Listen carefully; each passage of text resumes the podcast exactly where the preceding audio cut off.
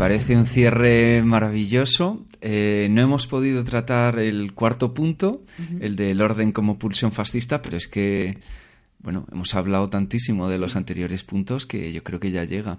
Que nuestras oyentes se lo imaginen. yo tampoco compro eso. Eh, y realmente lo de persona ordenada también suele estar asociado con la idea de, de poca espontaneidad o no dejar mucho margen al azar y de que ocurran cosas fuera de control. Y aquí es donde quería introducir el tema de las drogas. Hay mucha gente que realmente las utiliza, y estoy incluyendo el alcohol, eh, para perder el, control. Y casi diría para justificar comportamientos que no se atreverían en, situaciones de sobriedad. y, aquí te quería preguntar, ¿has hecho alguna vez algo estando drogada o alcoholizada o lo que sea, que luego a, posteriori no te reconozcas? No. Y he hecho cosas muy locas, pero siempre me reconozco. O sea, y siempre al final soy capaz de desentrañar por qué he hecho eso. Vale. Yo, me, yo, lo mismo, yo me identifico con lo que has dicho, porque a mí cuando alguien me dice, y es que hice no sé qué, y no, no, no doy crédito y tal, yo digo, no, no, eso es una faceta que tendrías más o menos oculta, pero lo que dices, yo siempre soy capaz de, de a qué respondía eso y, qué parte, aunque sea una que no me guste, de, mi personalidad responde. Responde, sí, sí. Yo, o sea, a mí me, cuesta, a pesar de que la apariencia, si me ves en una fiesta, puede ser de una persona que ha perdido el control en el sentido como divertido y mm. lúdico, o incluso algunas veces un poco oscuro. Mm yo siempre sé más o menos lo que estoy haciendo. Luego puedo arrepentirme, pero, pero no, no, o sea, yo, yo soy consciente. No, no se me nunca se me olvidan las noches, o sea, puedo ir cieguísima, pero no se me olvidan las cosas, sé más o menos por qué he hecho todo. Últimamente tuve una vivencia un poco rara en la que sí que sentí que había perdido el control de una manera un poco extraña estuve en la residencia en Galicia y estuve manteniendo el control mucho sobre mí misma, escribiendo el libro, haciéndolo todo muy bien y llevaba mucho tiempo de festival en festival de pues literario, dando una charla delante de un montón de escritores, que esto es como una tensión muy grande, mm, como en contacto con distintas editoriales y como ah, y con mi agente y como quedando bien con mucha gente, todo como muy muy controlado, muy controlado, ¿no? Y y entonces yo no consideraba que estuviese bajo una presión brutal, pero ahí me di cuenta cuando terminé la residencia en Galicia, fui directamente a un festival en Pamplona y realmente perdí el control. O sea, pasaron cosas muy raras y recuerdo escenas muy extrañas. Sí, o sea, recuerdo. le voy a contar porque creo que a ella le daría igual, incluso podría ser que le gustase. Recuerdo un momento como muy concreto en el que yo estaba en un baño y Cristina Fallarás eh, me, me, estaba contando que había participado también en un festival que era, se llamaba Letra Heridas. Cristina Fallarás me contó que le habían, que le habían quitado un trozo de pulmón y entonces mm, se, le dije, estábamos muy ciegas, muy ciegas, y Cristina Payara es una mujer muy salvaje. y entonces me dijo, eh, le dije, puedo ver la cicatriz, pero que se lo dije como con una especie de ansia medio sexual extraña, y había erotismo, ¿no? En todo esto, y entonces ella me dijo, sí, y yo, o sea, se la vi inmediatamente, o sea, como que me lancé a su cicatriz, y aquello desembocó en una noche bastante loca con un montón de mujeres de aquel festival, y al día siguiente yo tenía que dar un taller, y no paré de vomitar en todo el taller. Y fue un problema porque yo nunca había perdido, o sea, yo siempre, voy a dar clases, o yo doy talleres todas las semanas, siempre voy a dar clase y controlo mucho mi clase, lo que voy a explicar siento que siempre tengo todas las cosas bajo control y ahí perdí, perdí el control, de verdad, mal, eh, vomité por toda Pamplona. Eh, en un momento la pérdida de control quedó como constatada en el momento en el que el, día anterior me habían hecho una entrevista en el periódico y había salido una foto mía como una página completa y una entrevista muy larga y entonces estaba vomitando en un árbol y después de haber dado un taller absolutamente desastroso, vomitando todo el tiempo, ¿sabes? Paró, me paró, un señor vino a ayudarme, en plan, ¿estás bien? Y entonces cuando lo miré me dijo, tú salías en el periódico ayer. Y yo pensé, mierda, ¿sabes? Ya he perdido el control total.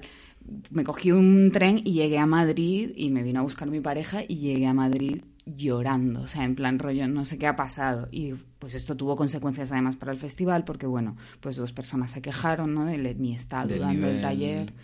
Y yo me sentí fatal y me pareció muy injusto porque yo entendía que esa gente no me conocía, pero era como, joder, llevo, llevo todo el año manteniendo el control al extremo haciéndolo todo bien, contentando a todo el mundo. Y claro, es como, mira, los, os escribí un mail de disculpa, en plan, siento que os haya tocado vosotros esto, pero les expliqué exactamente lo que me había pasado.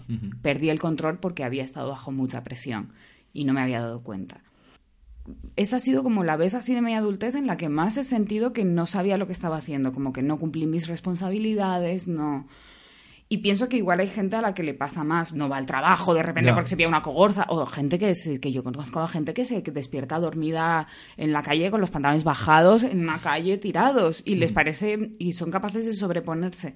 Pero para a mí lo de Pamplona me costó sobreponerme como un mes. De vez en cuando lloraba todavía pensando, ¿qué hice? ¿Qué pasó? ¿Sabes?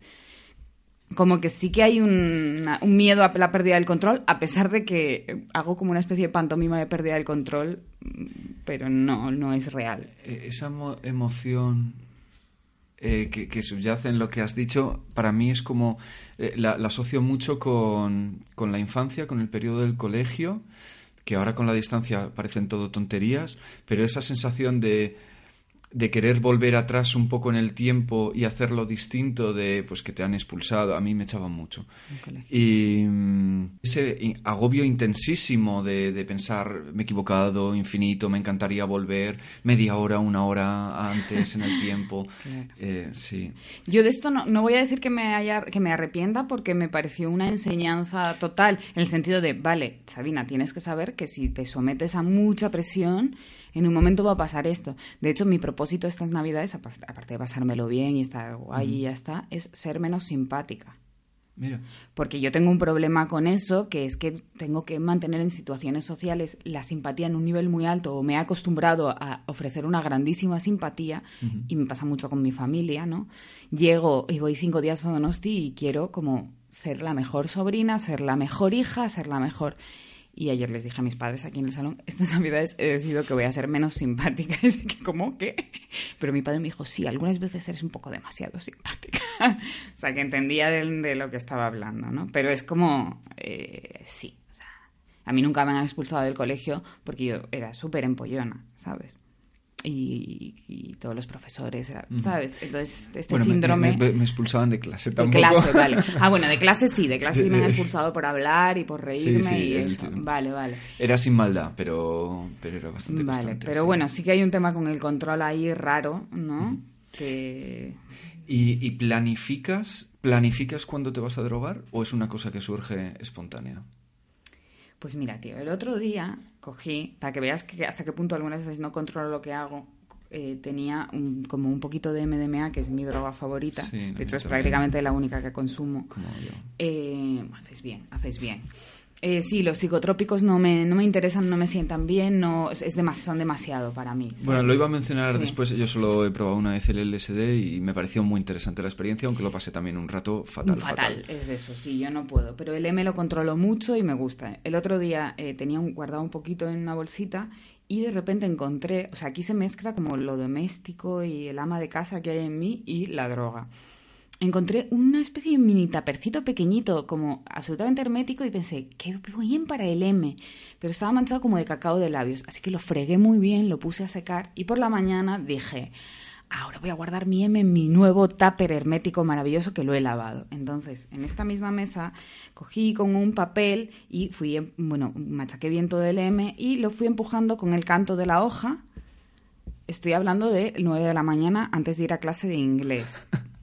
para prepararme el TOEFL este que he hecho, una de mis últimas clases de inglés. Entonces, cogí, lo eché bien en el tapercito, lo cerré, inmediatamente lo cogí y de forma instintiva lamí el canto de la hoja. y me fui a clase de inglés, ¿sabes? alguien podría decir que es un acto fallido también. Claro, pero, fui, me, entró un, un momento de terror, pero inmediatamente ya pensé, clase de inglés hice una redacción que tenía que hacer, rápidamente fui a clase de inglés y no lo pensé. Fue mi mejor clase de inglés. Hablé increíblemente bien. Estuvo todo muy bien. Entonces, antes de ir al TOEFL, decidí hacer en la misma medida lo que había hecho. O sea, solo puse el M, de nuevo lo derramé, hice así, solo, y volví a lamer el canto. Y sí que noté una mayor relajación. O sea, creo que me hizo bien, ¿no? Como que esa experimentación, o sea, ese error que tuve, que luego resultó ser como un acierto, me vino bien, o sea, no fui drogada, obviamente era una cantidad mínima, pero me daba como un cierto ánimo, una fuerza. Me ha recordado un poco eh, el amigo conocido que me pasó el LSD, me lo pasó, lo había comprado legalmente porque tiene una partícula, bueno, sí. distinta, y entonces es legal y no sé qué. Eh, es un tipo absolutamente mm, superdotado y en ese momento estaba pasando por una etapa en la que estaba tomando microdosis de LSD para fomentar la creatividad. En su caso, él es programador y... Yo tomé microdosis para escribir el, en algún momento, las niñas. que lo hacen mucho en Silicon Valley, por lo visto, me decía. Y familias. O sea, yo leí una entrevista de una familia completa en la que padre, madre, hijos, adultos ya, pero como que por la mañana salían y tomaban su microdosis con el desayuno. Y mm, volviendo a lo de perder el control, que decías que esa vez sientes que lo perdiste, a mí lo que me parece paradójico, eh, yo suelo planificar un poco, porque tomo a lo mejor cuatro veces al año, o sea, muy, muy poco. Pero en el LSD sí que me pasó esta sensación de, hostia, he perdido verdaderamente el control, pero... Bueno, siempre oyes las historias de gente que luego se quedan tarumba y que lo han perdido completamente.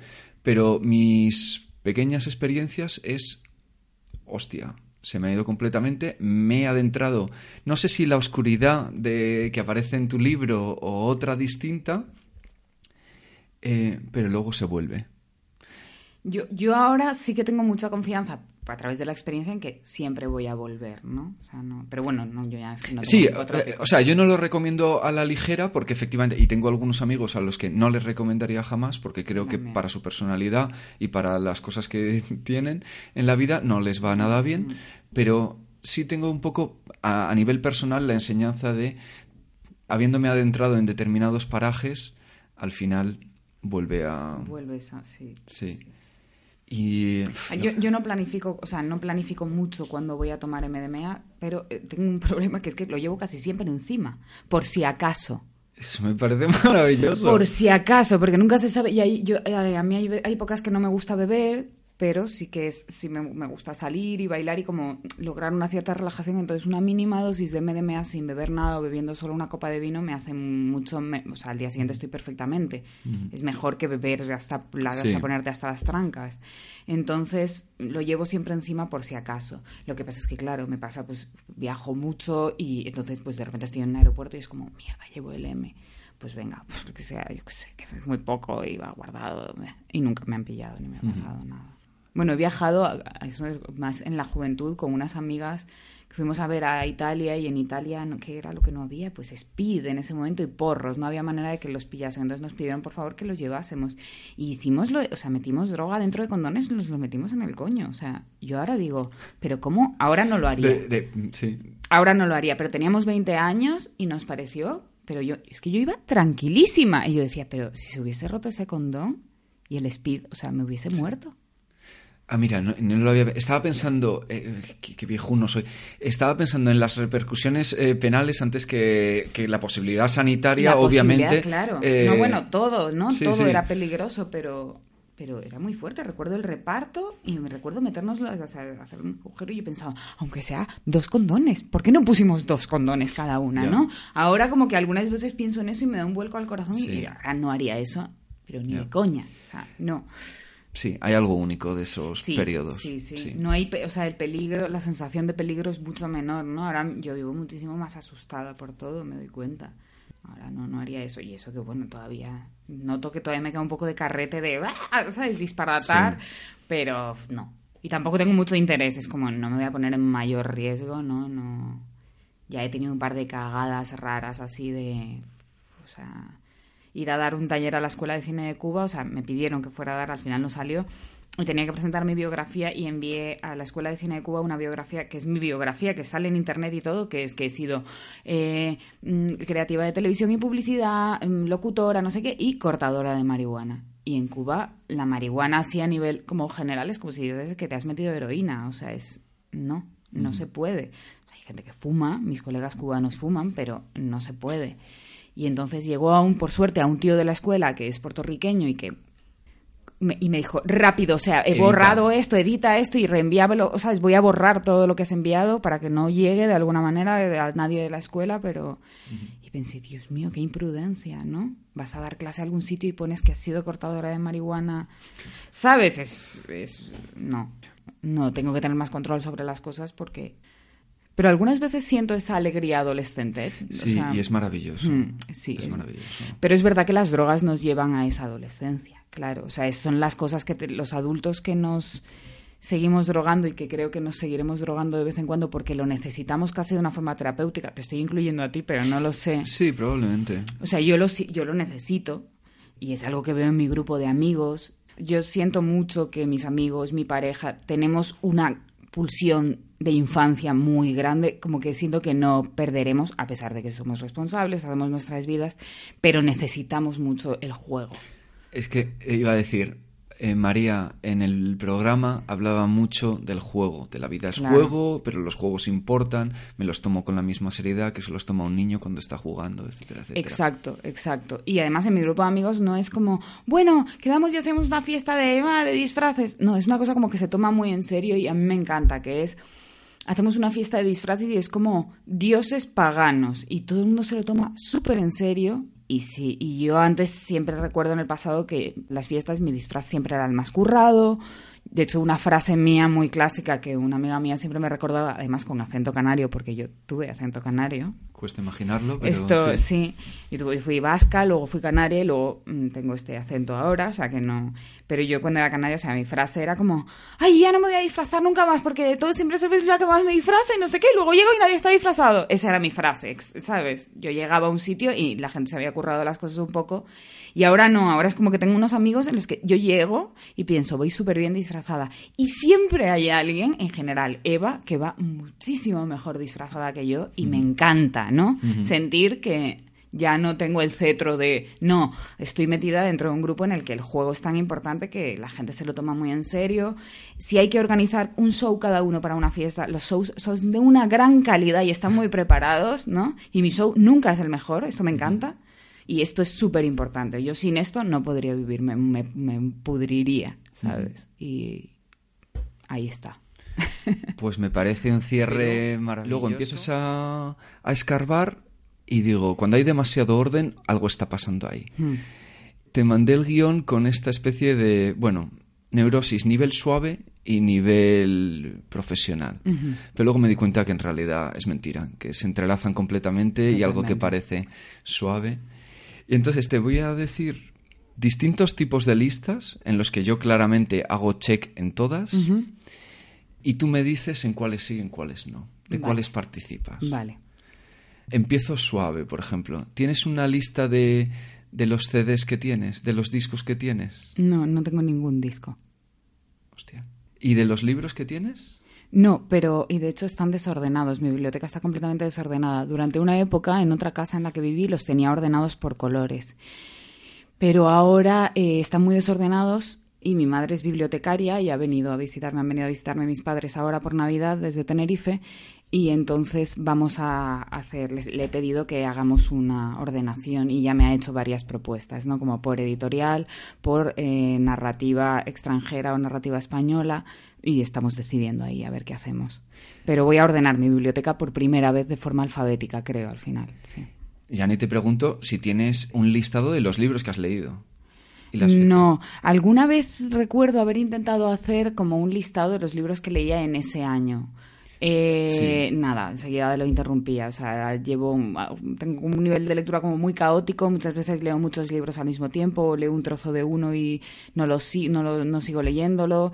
Eh, no sé, en una época como en épocas como que leo compulsivamente y no hago otra cosa y me aíslo mucho del mundo y no quiero hacer otra cosa más que leer y leo de golpe muchas cosas y no me pongo a apuntarlas. No, es, no, no le veo mayor sentido. No, o sea, vivo en un desorden absoluto. Cuando tengo que ir a dar clase, no, no, es que no, no, no, puedo encontrar los libros.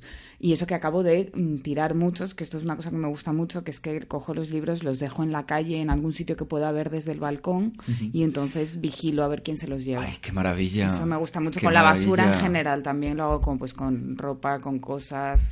Eh, y cuéntame un poco la reacción de la gente. O sea, ¿qué, qué, alguna cosa...? Pues yo lo llamo ser DJ de la basura porque claro, tú estás desde un punto alto viendo cómo la gente está en la calle disfrutando, ¿no? O acogiendo las cosas que tú les vas dejando y vas lanzando. Lo hice por primera vez antes de irme a de España a California, una temporada que vendí prácticamente todas mis pertenencias, menos los libros, que los llevé a casa de mis abuelos en Donosti, que ahí aún vivían, pero de resto me deshice de todo. Entonces, eh, me deshice de todo pero de cosas que incluso yo amaba, o sea, era como, fue muy raro. Y entonces ahí veía, vivía por embajadores y veía desde el balcón a la gente recoger mis cosas. Y había momentos muy emocionantes porque yo llegué a ver a chicas probándose mi ropa y mis zapatos. Qué guay. Mm, fue muy bonito. E, era, bueno, yo siempre tiro un poco a lo personal, obviamente, que era un periodo de cambio, necesitabas cortar Mm, fue un poco extraño, sí que creo que necesitaba cortar, pero bueno, me dejé un poco arrastrar por una pareja que tenía, que bueno, bien, pues nada, no lo... Fue un plan que salió un poco regular, pero bueno, que me trajo bastantes experiencias y tal. Fui a California a trabajar en la marihuana. Entonces reduje todas mis pertenencias a una mochila. Y fue raro porque yo sí que tengo bastante apego a los objetos. Muchísimo, es una cosa pero ahora sí que a, raíz de eso he aprendido a vivir. Luego eh, viví en muchos sitios distintos. Viví en la montaña, en un sitio inaccesible en coche, con lo cual no podía tener pertenencias casi. Entonces, em, ahora he reducido mucho las cosas que tengo, ¿no? Intento reducir bastante. Y cuando veo que tengo... Muchas editoriales me mandan muchos libros. Entonces, hay veces que no doy abasto y que me leo cosas pues que no me interesan o que ya sé que ya las he leído y no quiero volver a tenerlas y las de suelo dejar en la calle. Y me gusta mucho si las dejo en la calle, las suelo dejar en la puerta de matadero, que hay un banco, ahí suelo dejar una torre de libros, bastante a menudo, y también aquí abajo. Pero aquí abajo no tienen tanta acogida. En la puerta de matadero, o sea, desaparecen, vuelan. Pero lo que hago es muchas veces quedarme bastante cerca de mis libros, pero claramente no, mostrando ningún tipo de apego hacia ellos, sino que estoy como haciendo otra cosa. Y cuando alguien viene y los empieza a ojear, yo lo espío como un poco de lejos y y he visto incluso gente que conozco un poco, que sé quiénes son, cogiendo libros míos y llevándoselos. ¿no? Eh, ¿Alguno de esos libros tiene eh, escribes algo? ¿O, ya tenía una dedicatoria anterior? Eso me parece como una horterada, no, no. Pero alguna vez sí que tiene una dedicatoria anterior que suelo arrancar para que, me da mucha vergüenza eso. A mí lo que me ha pasado alguna es vez... súper feo lo que acabo de decir, pero es que en general en el mundo pues así un poco literario y tal, pues te, dan, te mandan libros de editoriales pues, dedicados por el autor y algunas veces pues no te gustan nada o te dan un mm. poco igual y ya está, ¿sabes? Es una dedicatoria impersonal. Dedicatorias personales nunca, esos libros siempre los conservo. En la Cuesta de Moyano, hmm. en los libros ahí de antiguo, alguna vez me ha pasado que he comprado alguno y tenía una dedicatoria ya de antiguo, eh, a lo mejor de hace 30 años. Me parece una maravilla de pronto hmm. tener esa puerta de entrada a, la vida de, una persona que había tenido ese libro hmm. antes. Eso me encanta, me encanta. Eh, bueno, pues yo, eh, volviendo un poco a lo de las listas, hubo un periodo en el que sí escribía los, los libros que leía. encontré por casualidad ese documento hace, en mi antiguo ordenador y dije, ah, qué pena no haberlo seguido escribiendo, que no sé cuál es el motivo, esto, pero bueno. Y lo que has dicho de que lo ordenabas por colores. Ah, durante una época estuvo ordenado por colores. Era un gof estético. Eh, sí, y también me, me, costaba mucho menos encontrarlos porque yo conozco mis libros por su aspecto. O sea, los tengo completamente identificados por su aspecto. Entonces, por su lomo los puedo, lo puedo reconocer. Sí. Em, a ver, bueno, tengo aquí de pelis por ver y no sé qué. Eso sí, cosas que quiero ver. ¿Qué quieres? Ahí sí que tengo algunas listas, ¿no? De libros y de películas. Yo con eso fracaso bastante porque eh, me, olvido y entonces se desactualiza y luego vuelvo a lo mismo los tres meses o algo así. Y esto también va en la misma línea. Eh, los to-do, los, lo que tienes que hacer. Sí, yo tengo agenda y es algo, tengo agenda desde, yo sé, igual a los 14 años tuve mi primera agenda y es absolutamente necesario, sobre todo ahora en mi vida que es muy caótica en el sentido de que pues un día tengo que ir a hacer una entrevista, no sé dónde, otro día a la radio, no sé qué, otro día dar un taller, tal, he quedado con no sé quién justo después, ¿sabes? No podría vivir sin la agenda, no puedo. Entonces sí, mi vida es un constante to-do que no termina nunca, y que me angustia un poco. Tiene, tiene ese punto. Lo que pasa que joder, a, mí que luego podríamos debatir si eso tiene sentido o no, pero bueno, a mí me permite realizar muchas más cosas al principio del fin de semana me pongo un poco lo que quiero hacer, que van desde cosas tan prosaicas como hacer una lavadora, eh, poner una lavadora a, bueno, pues sí, lo que sea. Y es que, no sé si a ti te pasará, el placer de tachar. El, el, sí, las semanas en las que sé que he hecho muchas cosas que debía hacer, cuando lo veo todo tachado me gusta es, Pero eh, a mí más que verlo tachado, el momentito de tachar. De tacharlo. Sí, sí, yo siento ahí una pequeña exaltación también, sí, sí, sí. Eh, bueno, yo hago muchas listas también con, o sea, ahora que estoy escribiendo, con las niñas prodigio lo hice y con el libro nuevo también, que es que mm, pongo todos los capítulos, mis capítulos tienen nombre, aunque luego les vaya a quitar el nombre o, ¿sabes? Los vaya a, a juntar igual dos o tres juntos, pero yo necesito tener como estos apartados, ¿no? Cada capítulo tiene un nombre y yo sé lo que voy a contar en cada uno. Entonces, mm, en Las Niñas Prodigio lo hice y ahora con El Celo, que es el libro que estoy escribiendo ahora, también eh, lo he hecho, que estuve en una residencia en Galicia y me gusta lo de dos hojas de una ventana, que en esta casa no lo tengo, pero... Mm, en una hoja de una ventana la lista de todos los capítulos que tengo que escribir y a medida que los voy escribiendo los voy cambiando a la otra hoja de la ventana. Entonces cuando por la mañana me levanto, abro las dos hojas de la ventana y veo cómo va el trabajo. Eso es un placer, o sea, ese para mí es mi mayor placer. me está dando gustito a mí solo de imaginarlo. Es maravilloso y además en mis talleres como que em, un poco le, digo a mis alumnos que le recomiendo esto y muchos me mandan las fotos de sus, de sus, ventanas con y me provoca un placer inmenso, ¿no? Cuando ellos me dicen, mira cómo voy ya, ¿no? Ya voy, ya he, ido pasando todo esto al otro lado. Me hace gracia. Bueno, primera pregunta, ¿has trabajado de guionista en una serie? He trabajado de guionista en la tele ah, y vale. Porque es que me ha recordado un poco a la metodología de la escaleta de, sí, es, eso un poco, sí, sí. Vale, vale. Y, y, luego también eh, lo de esto metodologías ágiles eh, en desarrollo de proyectos, que sobre todo es en informática, pero también puede ser en cualquier cosa. Esto de ir moviendo las tareas cuando están hechas, eh, de to do a in progress, a, no sé qué, en revisión. Es que es diferente a tachar, porque estás moviendo algo a un sitio. Y a mí me gusta mucho esta definición que un vecino mío cuando vivía en el campo, Amador, un hombre muy sabio, decía siempre. Me gustaba que porque era un hombre muy sabio, o sea, tenía como muchos ideales y los cumplía absolutamente, es decir, era un hombre que vivía en el campo y vivía prácticamente sin nada y sin... Vamos, faltaba que no estuviese registrado en, ¿sabes?, como ciudadano español, faltaba que no tuviese DNI, ¿no? Y él decía siempre que, pero, pero por eso precisamente vivía como en el desánimo y un poco el bajón, porque le costaba mucho seguir sus ideales, y, pero estaba como resignado y me decía siempre, pues yo le decía, pues mamador, ¿me puedes bajar la bombona de butano? Y yo luego subo no sé qué, y luego como que vivíamos un poco haciendo mucho trueque, y él me decía, claro, sí, sí, la vida es cambiar cosas de sitio. Y con las tareas por hacer o con los capítulos escritos o no escritos es interesante, no es tachar, es cambiar de sitio. Porque en realidad el capítulo yo ya lo tengo en la cabeza y cuando lo vomito a través de la escritura simplemente para mí ha cambiado de sitio. Porque para mí la novela ya existe en mi cabeza, ¿sabes? No tendría que escribirla en realidad, pero es como, vale, pero voy a hacer este esfuerzo de expulsarla y eh, para mí escribir es cambiar de sitio algo, cambiarlo desde mi cabeza al exterior. Y en ese contexto, ¿revisas luego el texto? Reviso muy poco los textos. Es que, claro, me da la impresión de que no...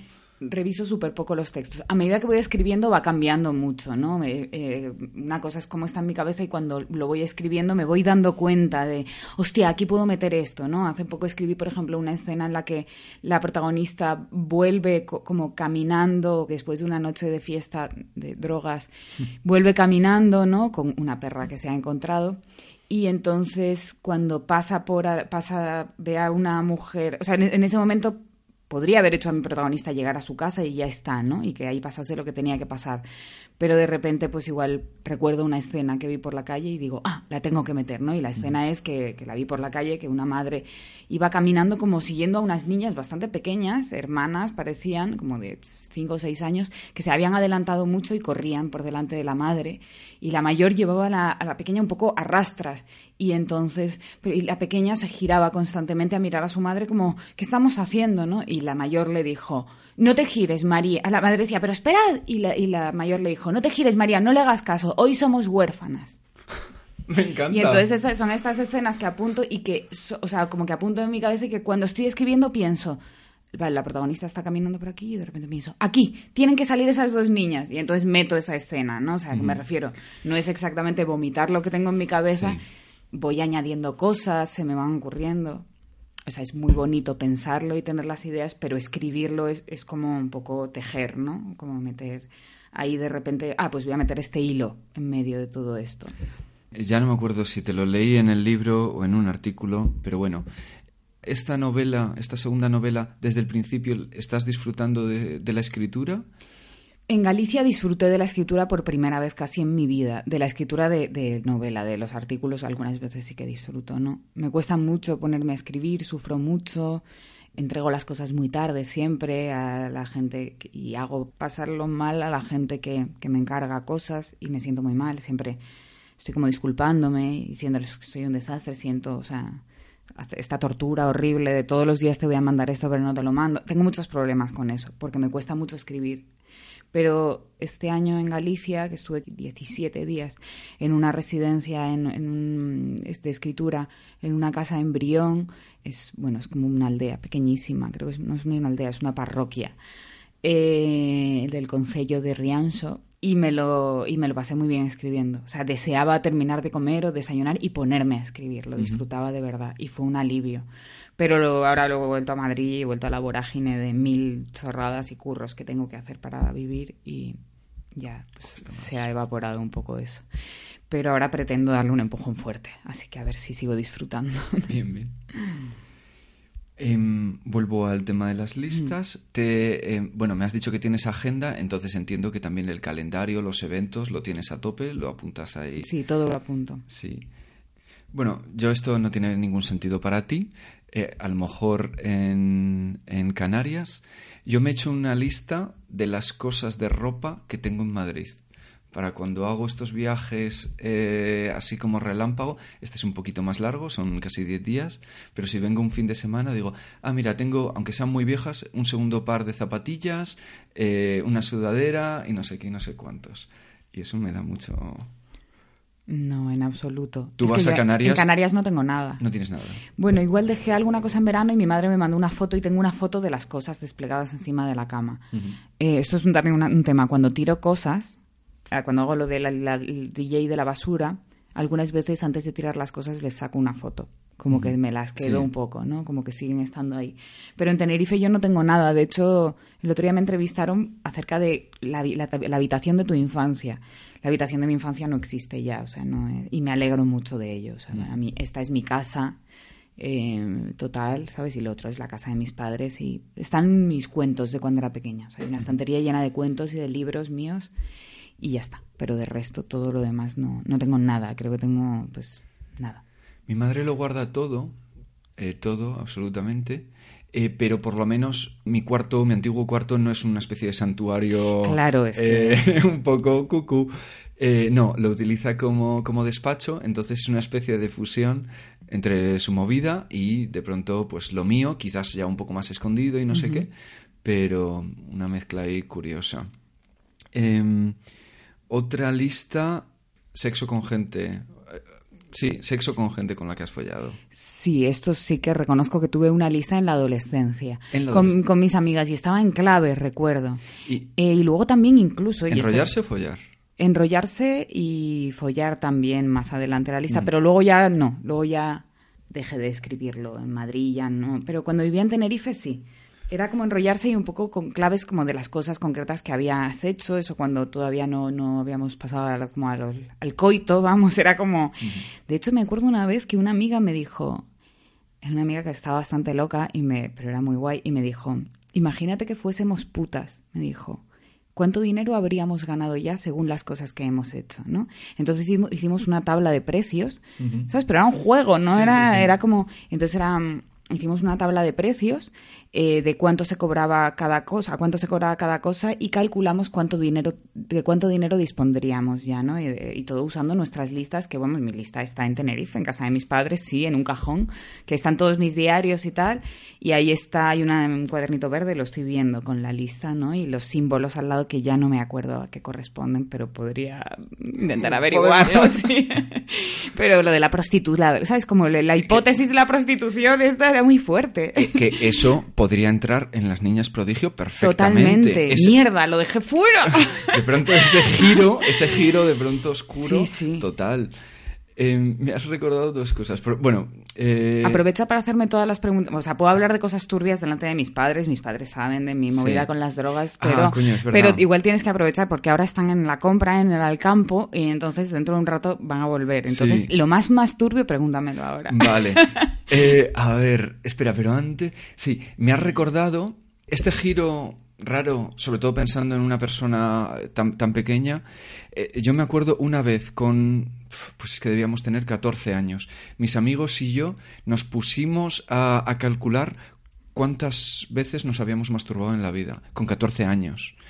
Y el cálculo era algo así, dos veces al día siempre pasa. Eh, Días extraordinarios, ¿no? Claro, tres no es raro cuatro, no sé qué, y de vez en cuando, ¿sabes? Y, de vez en cuando quince. Grandes días, Nochevieja, tu cumpleaños, la comunión. Y entonces, yo ahora lo miro, en el momento ya me de esto que cuando tienes esa edad te sientes ya mayor de alguna manera.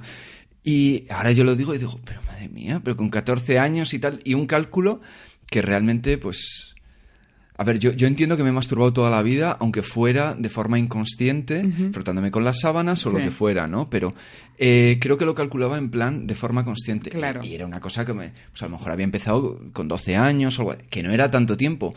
Pero eso, no sé, una de estas cosas demenciales. Y luego, eh, tu lista sexual, es que me ha llamado mucho la atención. ¿Lo que escribías es para intentar recordar a la persona o el acto en sí? O sea, si tú lees lo que tienes escrito, ¿qué, trae a la cabeza? Eh, no, era una, mm, era una colección. O sea, era una colección privada mía, ¿sabes? Pero hay una valoración de cómo había ido, por ejemplo. No, en absoluto. Era, estaba, era una época, era una época muy de acumulación, creo, ¿no? De, de, experiencias. Entonces, a ver, si yo a los cinco años no me hubiese ido a vivir a Tenerife con mis padres, o sea, y nos hubiésemos quedado en el País Vasco, mi vida habría sido muy distinta esto, estoy hablando de Tenerife y de un grupo de muy concreto de adolescentes, ¿no? Que éramos en el que, por ejemplo, yo era virgen y yo ya había hecho tríos por ejemplo, esto era muy habitual en mi grupo de amigos. Se había hecho tríos, obviamente, pues no, pero era virgen. Tenía el imen intacto, me refiero. Pero nos liábamos muchos juntos, ¿sabes? Éramos como muy. Eh, teníamos un rollo muy lúdico en ese sentido. Y, yo flipé cuando llegué a Madrid. Me parecía un lugar como medieval, aquel colegio mayor al que llegué, en el que de repente la gente se liaba y después se hacían novios. O sea, yo llegué, yo en Tenerife era normal, y yo llegué a Madrid y en los baños del colegio mayor apareció una pintada que ponía Sabina puta, ¿sabes? No estaba bien visto este tema de coleccionables, que en Tenerife, mm, yo no digo que eso fuese lo ideal, ¿eh? porque yo también me provocó muchos problemas como luego para saber cómo se hacía para tener una relación con alguien así como normal. Yo de repente empecé a desear tener un novio o una novia, ¿no?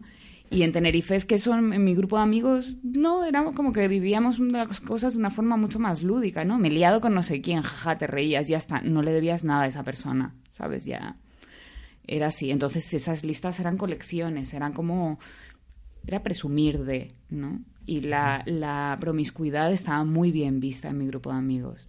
Y ser un desastre estaba muy bien visto, ¿no? Y hacer locuras de ese tipo estaba muy bien visto buscábamos casi la originalidad, fíjate, ¿no? Como liarte con alguien mucho mayor que tú, o menor, o con el camarero de no sé quién, o con un socio de tu tío, ¿sabes? Cosas como locas. Cuanto más loco fuese, al día siguiente más increíble iba a ser, ¿no? Como contar la historia. Me parece maravilloso. Yo entiendo que lo que dices, a lo mejor luego te ha costado entrar dentro de tal, pero a mí me parece maravilloso, me da muchísima envidia y Luego fue, era un Me caos. muy enriquecedor. Luego fue un caos. Eh, hubo un choque ahí raro con el mundo como un poco más convencional y de repente yo verme a mí deseando tener una historia de amor, pues así como más convencional, pues era imposible, ¿sabes? Yo era animal, ¿sabes? No, no se podía. Luego ves cómo puedes combinar todas esas cosas en tu vida adulta y es interesante. Pues eh, ya digo, maravilloso. Eh, bueno, y para terminar ya con las listitas, a no ser que tengas alguna tú que para ti es importantísima. Bueno, sí, súper importante. Esto es muy importante, mi lista de nombres de animales. ¿Qué quiere decir? Eh, nombres que yo le pondría a animales que yo tuviese. Tengo listas desde pequeña y luego de mayor tengo una y ahora tengo una con mi pareja. Tenemos una lista. ¿Cómo se llama? Ella se llama Murcia. Vale. Sí, nos la encontramos en la carretera en Murcia. Claro, pero si yo había leído esto, lo que pasa es que juraría. No te he dicho nada porque digo, a ver si es que ha muerto. Porque digo... ¿Por qué? Porque eh, la he visto totalmente distinta o la recordaba completa, o, sea, otra raza estoy hablando. La gente piensa que es más grande, que era, que es más grande de lo que es al verla en las fotos y de repente se encuentran con esta perrita tan pequeña y no entienden nada. Ya, pues eh, vale, Murcia. ¿Y todos los nombres ¿Me puedes decir algún otro de la lista? De los últimos, así que tenemos mm, interesantes, están eh, Tapujo. Me encanta, me encanta. Tapujo es muy bueno. Luego, buah, es que le quiero encontrar, es que la debo tener por aquí, pero es que ahora mismo no sé dónde lo tengo apuntado exactamente. En la agenda puede ser. Tapujo. Esta es otra ah. movida. Cuando apuntas cosas y no recuerdas dónde están apuntadas. Mm, vale, no, estos son listas de la compra y listas de amigos que van a venir a cosas y listas de cosas que me tienen que pagar, pero no tengo aquí la lista de, perros. Vale. Pero, por ejemplo, tengo Tapujo Matices, es un nombre de perro que nos gusta mucho, este es muy compartido así con mi pareja, mm, me hace mucha ilusión. A ver, no me puedo permitir tener otro perro porque viajo mucho y no puedo dejar todo el rato a mi novio con la perra, y, aunque es de los dos, pero bueno, que es un lío, ¿no? Y viajamos y vamos con la perra para todos lados. Pero me haría mucha ilusión en algún momento tener otra perra que conviviese con Murcia, o sea, que fuese como su hermana, y llamarla María que parece un nombre como muy... Pero nadie, no hay perros que se llamen María, no hay perras que se llamen María, ¿sabes? Es verdad. Y así como para mí Murcia es una manera de honrar a el, lugar donde nos la encontramos, que fue una carretera ahí en la huerta murciana, en Sangonera la Seca, y también a todos los perros abandonados en Murcia, que es una comunidad en la que se abandonan muchísimos perros, ¿no? Hay perros que viven por ahí en la huerta murciana abandonados, dando vueltas por la carretera. Pues para mí María me parecía bonito porque tengo muchísimas amigas que se llaman María y mi madre y casi todas sus hermanas, María se, eh, está incluido en su nombre y mis abuelas y mis bisabuelas y prácticamente, ¿sabes? La mitad de las mujeres que conozco tienen María en su nombre, ¿no? Entonces era como, me parece como el mayor honor a las mujeres de toda mi vida, ¿no? María y, Murcia y María, me parece. Y gritar María en el parque, ¡María! Y que venga una perra corriendo, me, parece maravilloso. ese es mi nombre como más estrella ahora mismo. Tengo que decir, yo soy muy fan de tu nombre, Sabina Urraca. Em, es de verdad. Sí, sí, eh, bueno, lo he asumido, porque si no es... Eh, es de TVO Bruguera total. Sí, sí. De hecho, no había un personaje. Doña Urraca. Doña Urraca, ¿no? Sí, sí. Eh, bueno. Urraca es apellido, ¿eh? Sí, sí, sí, sí. En realidad me llamo Sabina Amaranta Urraca García. ¿Amaranta? Sí, sí, sí. Más fuerte. Sí, sí, sí. me gusta mucho. Bueno, pues esto que estabas diciendo me recuerda ya la ultimísima lista. A, mí se me ha ido de madre ya con las listas en el momento en el que he conocido un programa que se llama Joplin, eh, con J, o Joplin, eh, que es eh, para mantener textos y no sé qué. Y, entonces, claro, esto que decíamos de que ya no sabes dónde tienes las listas o dónde tienes la información, bueno, pues al final, mm, para mí, este Joplin está haciendo también como una especie de repositorio central en el que una de las carpetas se llama Info y ahí tengo, esto quizás no lo debería decir en un programa, pero tengo realmente información como súper importante, la que a veces me ha podido decir mi madre de, si algún día pasa algo, recuerda que... ¿sabes?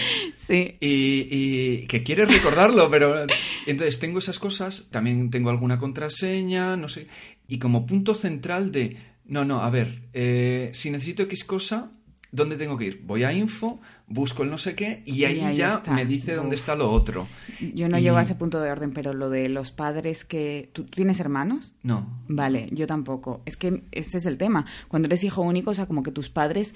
O sea, tú eres la persona, si a ellos les pasa algo, mi madre siempre, si nos pasase cualquier cosa, ya sabes que no sé qué está en no sé cuánto. Y mm. que tal dinero que está no sé qué tal... Mis padres además son muy locos y tienen guardados como dinero en efectivo en una bolsa hermética y ni fuga guardada en un lugar que no hacen más que cambiar ese lugar. Sabina, al final no está donde antes. Hemos decidido que es más seguro meterlo en no sé dónde y está, está en un sitio muy raro, o sea, a nivel que tengo que dar como 10 pasos desde no sé dónde a no sé cuánto, picar con no sé qué herramienta, sacar unos tornillos, quitar la primera placa de no sé qué, o sea, están locos hasta ese punto, con lo cual es muy peligroso. Yo ahora mismo no sé dónde está el dinero. Yo ahora cuando vengan tus padres les voy a dar dos besos. toda la vida me Mi madre además siempre dice, por si, en, por si en algún momento hay un corralito. A mi madre es el miedo al corralito de Argentina.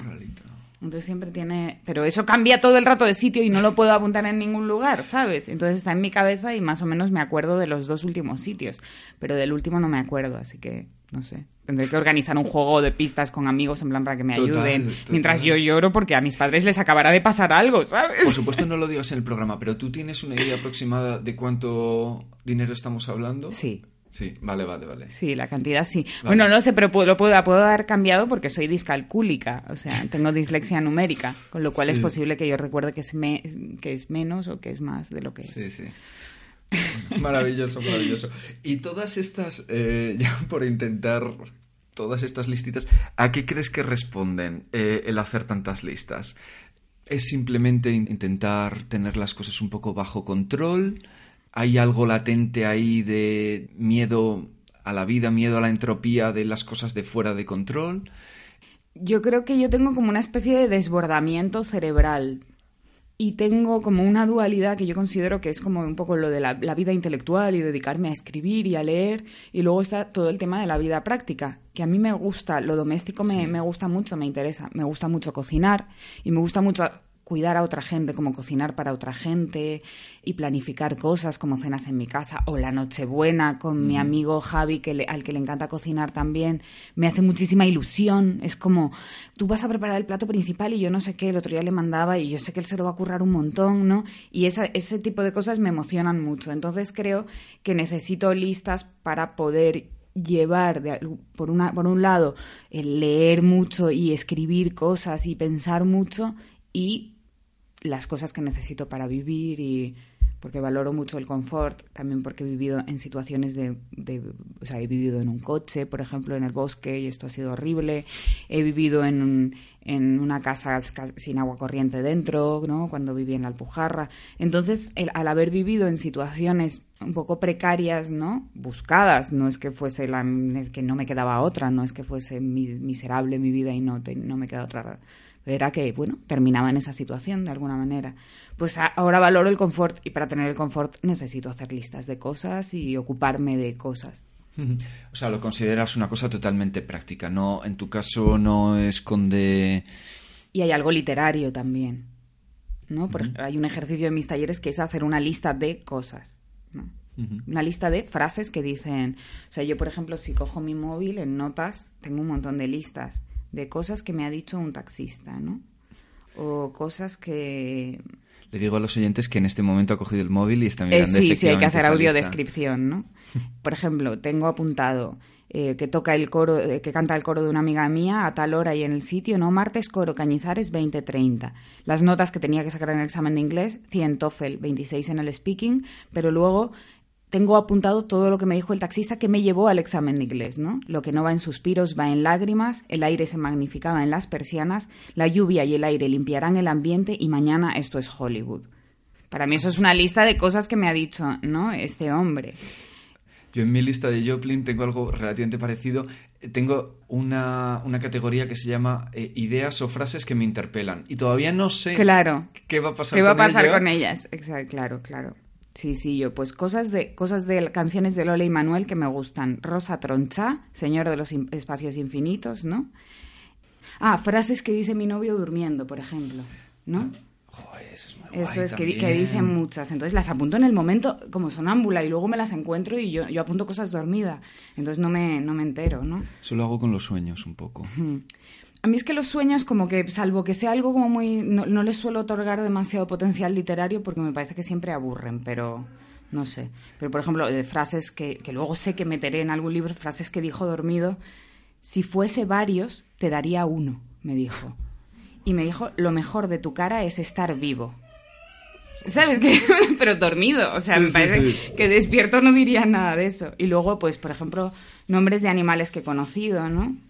Teseo, amarillo, guapo, caprichoso. Era Teseo es un nombre que me encanta. Claro, Calaso, siamés, ojito, malo, arisco. Briseida, la que es como mi gato del Natillas que tenía de pequeña, ¿sabes? Cosas así. Sí. Veo, veo. Ese es el rollo de las listas, sí. bueno, aún así, tus listas me han parecido bastante, bastante rollo práctico, en general. Sí. O sea, no, no detecto una especie de control freak, perfeccionismo. Eh, porque, ya digo, por ejemplo, en la novela claramente había un, toque fuerte con la limpieza y con el miedo, eh, que lo hablabas también en esta charla de YouTube, ¿no? Eh, a la oscuridad, al oculto, a, a lo de dentro, etcétera. Claro, a ver, en el libro sí que hay una cosa que es que es verdad, o sea, ella no está limpiando porque le parezca que la suciedad está mal, ella está intentando salvar a Henri. y, y, yo eso lo interpreto de la siguiente manera, o sea, yo ordeno y limpio, o sea, lucho contra mí misma, que yo en realidad, yo en realidad en mi esencia es una persona, ser una persona desordenada, pero lucho constantemente contra eso para salvarme a mí misma, igual que la protagonista salva a o sea, yo estoy todo el rato intentando salvarme a mí misma, ¿no? Para mí es eso. Y por, para mí la, o sea, como la constatación en el libro y para mí en la vida de que en realidad las cosas son inordenables porque el desorden está dentro y lo llevo encima siempre, es cuando ella intenta abrirle las grietas de la cara a para limpiar por dentro y se da cuenta de que no hay, no se puede abrir, que son como unas arrugas, que es un dibujo en la piel, ¿no? Que no, no se puede, no, no hay nada dentro porque no se puede abrir eso. Y para mí eso es como un poco el símbolo de, uno mismo es inlimpiable, estamos sucios y llevamos esa suciedad encima siempre. puedes intentar fingir que puedes hacer algo contra ello ordenando tu casa y tu vida, pero es mentira, ¿sabes? Siempre estamos mal, en realidad siempre estamos desordenados. Yo pensando un poco para el programa de, de por qué tengo un poco un punto un poco obsesivo con, con todo, creo que en mi caso no es tanto el tema de la limpieza ni, el perfeccionismo, que no me considero especialmente perfeccionista. Eh, creo que es más la constatación de que he hecho cosas, de que he existido. Y no es tanto de cara a los demás, de dejar una especie de, no, estos son mis diarios, no sé qué, no sé qué. es, eh, creo que tengo bastante mala memoria, pero si veo una foto, veo un algo, ya me dispara el recuerdo entero. Y hay gente que vive muy bien. Tengo un amigo que le da igual eh, el pasado, absolutamente pero yo tengo bastante apego al pasado y el hecho de olvidarme de tantas cosas me genera bastante inquietud. Entonces creo que lo mío va un poco por ahí. Sí, yo, yo tengo también una cierta obsesión con el control del pasado y, por ejemplo, recuerdo cosas de la vida de la gente que esa gente no recuerda. Esto cada vez me pasa menos porque creo que ya soy más práctica y tiro más para hacia ahora miro más hacia el futuro, pero creo que he pasado muchos años de mi vida, igual hasta pues casi los 30 años, todo el rato mirando hacia el pasado, ¿no? Como de forma obsesiva. Y me acuerdo, pues, mi amiga Violeta, que se indignaba porque me decía, pero ¿cómo te puedes acordar de eso de mi vida si ni siquiera yo casi me acordaba? Ahora, mm, algunas veces voy caminando, o sea, me doy cuenta de que he cambiado mucho y de que vivo un poco más a otra velocidad, porque hay veces que voy caminando por la calle y pienso, ¿cómo voy vestida? Y no lo sé. Pero yo en la adolescencia lo que hacía era, estaba haciendo algo y de repente pensaba, ¿qué bragas llevo? Y algunas veces no lo sabía. Pero es que hay, ahora en la, adultez me doy cuenta que hay veces que voy caminando y si no miro hacia abajo no sé cómo voy vestida. Y lo he pensado por la mañana porque me interesa y me gusta vestirme, ¿sabes? Me, divierte eso.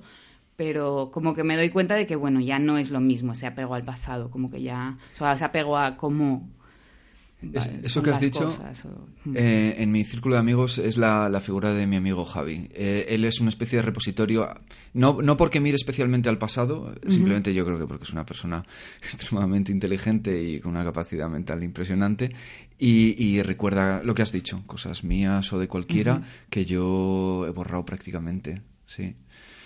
Em, todo esto de, del orden y el control, a veces pienso, esto tiene que ver, em, está relacionado, lo que se suele decir un poco de la creatividad, no, sé si tú em, ves una mesa desordenada y dices, ah, aquí hay una persona creativa, o no compras ese discurso y una mesa ordenada también puede ser lo mismo. Puede ser cualquier cosa, no, lo sé. Sí, yo tampoco. Siento admiración, esto es raro, hacia gente que es desordenada y está tranquila con ello. Y, por ejemplo, creo que estas cosas se compensan. Por ejemplo, además voy a, voy a hacer como una especie de link a otro programa tuyo. Eh, María Folguera.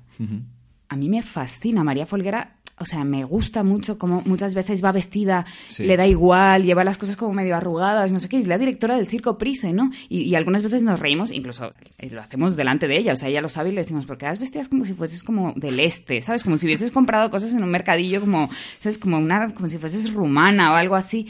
Y, y Sofía, que vivió con ella, no sé si la conoces a Sofía, bueno, pues Sofía y María compartieron piso y Sofía recuerda las pelotas de ropa metidas dentro del armario de, María. Pero es increíble porque María ha escrito un montón de libros, dirige obras, es la directora del Circo Prisa, tiene una hija, tiene una pareja en Sevilla y hace todo eso y sigue, ¿sabes? Sigue su vida y todo. Y cuando vas a su casa dices, claro, joder, las cosas saltan por los aires, ¿no? Es como, yo, me he visto alguna vez diciendo a María, María, ese sujetador, o sea, es como de otra persona, o sea, se te caen los tirantes, las copas te quedan como aquí, te tienes que comprar un sujetador, como que a mí nunca me pasaría eso, ¿no? Y yo la veo, pero la admiro profundamente cuando veo eso porque pienso, pero ella está haciendo las cosas muy bien, ¿sabes? Lo lleva todo, en, lo, todo, todo lo suyo, ¿sabes? Es, lo intelectual.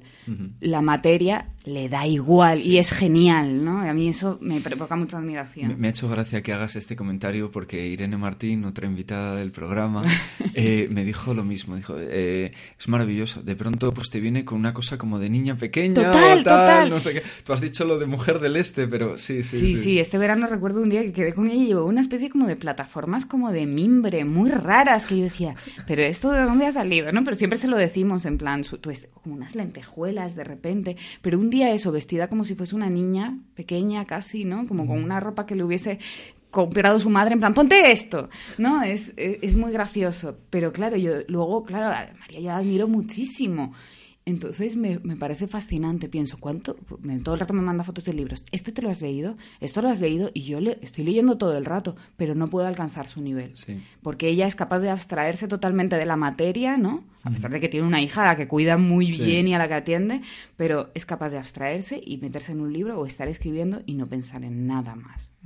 Y es maravilloso que haya personas tan diferentes. Entonces, no lo sé, alguien entrará a mi casa y puede pensar, sí, es una persona creativa porque tiene cosas locas como una tortuga disecada en la pared. Mm, pero también podría entrar a la casa de María Folguera y decir, Dios mío, ¿qué ha pasado aquí? ¿no? y, detrás de las dos cosas, pues hay una creatividad distinta. Sí, yo tampoco compro eso. Eh, y realmente lo de persona ordenada también suele estar asociado con la idea de, de poca espontaneidad o no dejar mucho margen al azar y de que ocurran cosas. Bienvenidas a un nuevo programa de Plomo y Cemento. Un programa que va a ser grabado en Madrid, que está siendo grabado en Madrid, para luego tener un poco de tiempo para tomarme unas vacaciones, que voy a estar en Ecuador, y poder lanzar los programas mientras esté por allí.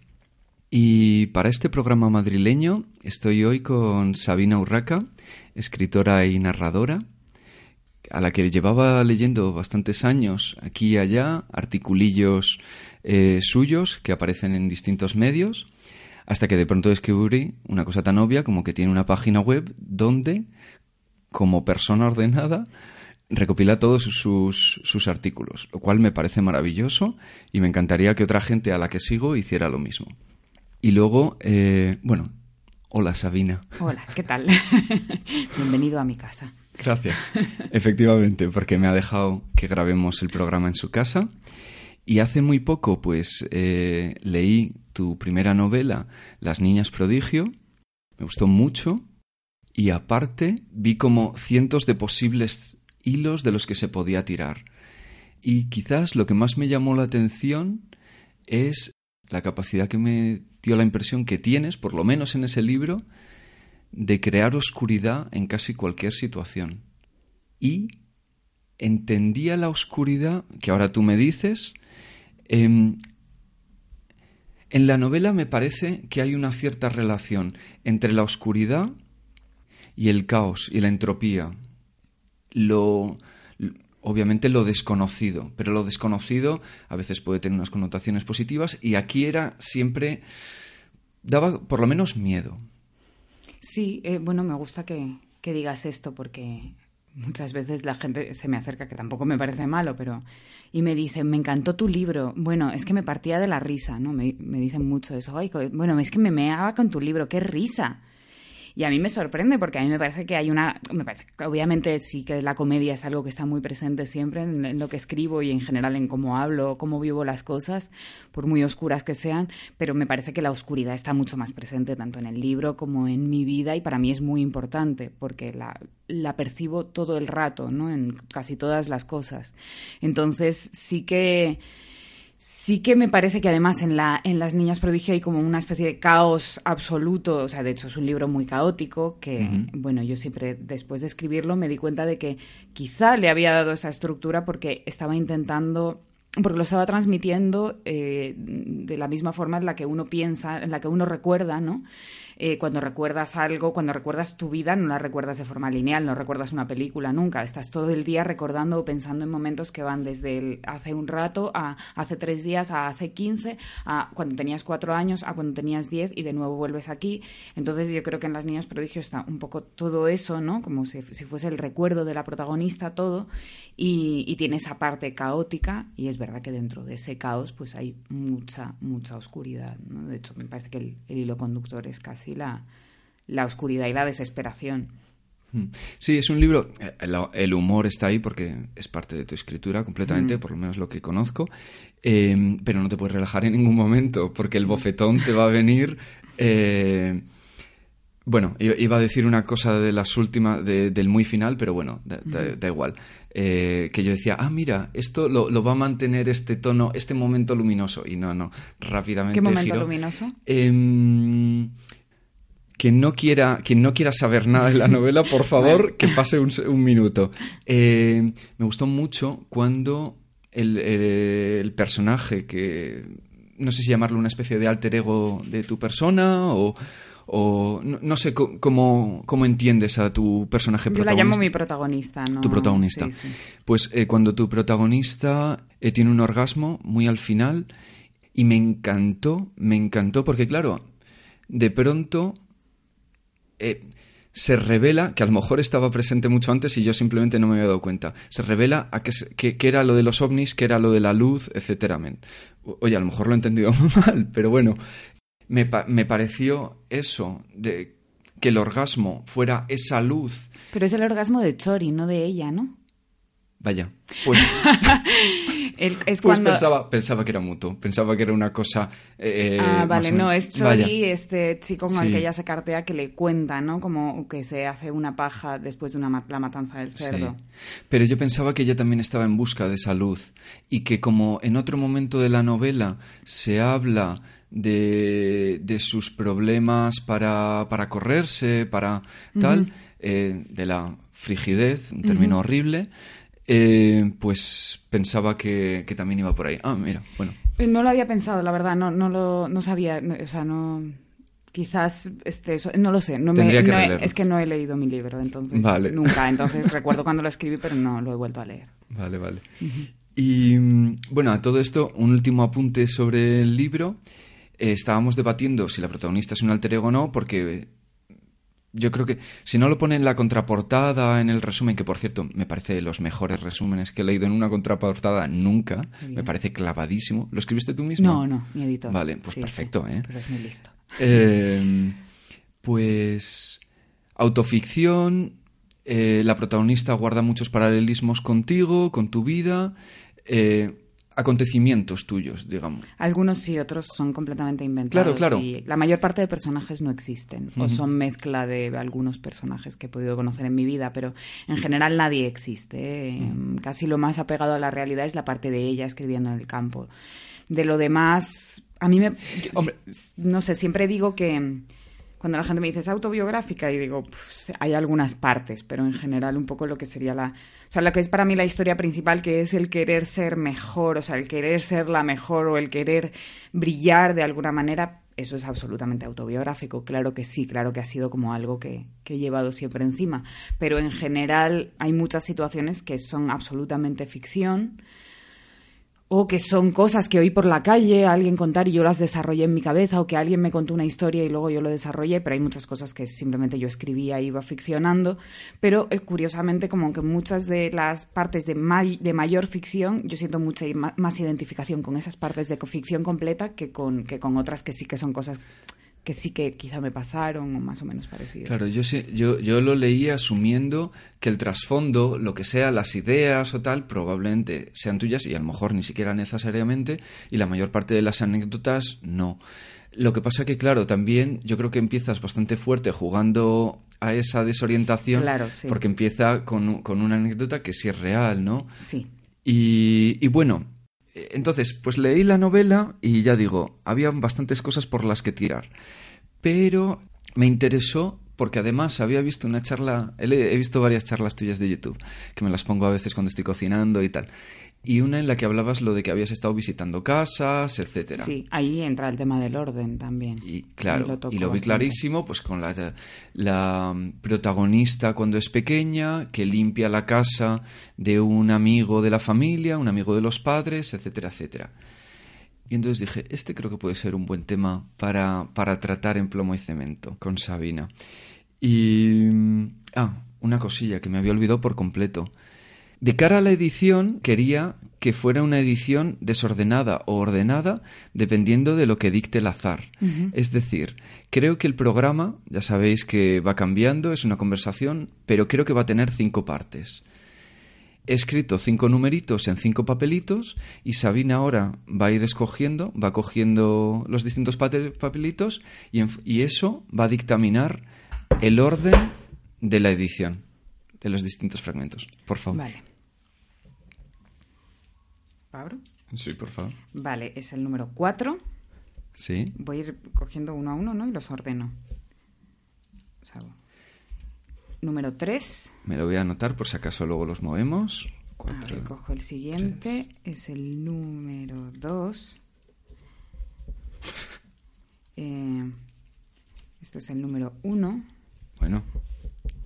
Y el si no es el 5, eh, eh, entonces yo, no sé es que tengo, tengo discalculia y entonces eh, es, que es? como dislexia, pero con los números. Entonces ahora mismo estaba 4, 3, 2, 1 y yo para pensar que el, único número que falta es el 5, tengo que pararme un rato, por ejemplo, para hacer ese ejercicio, que esto es un problema, esto es una cosa ahí curiosa.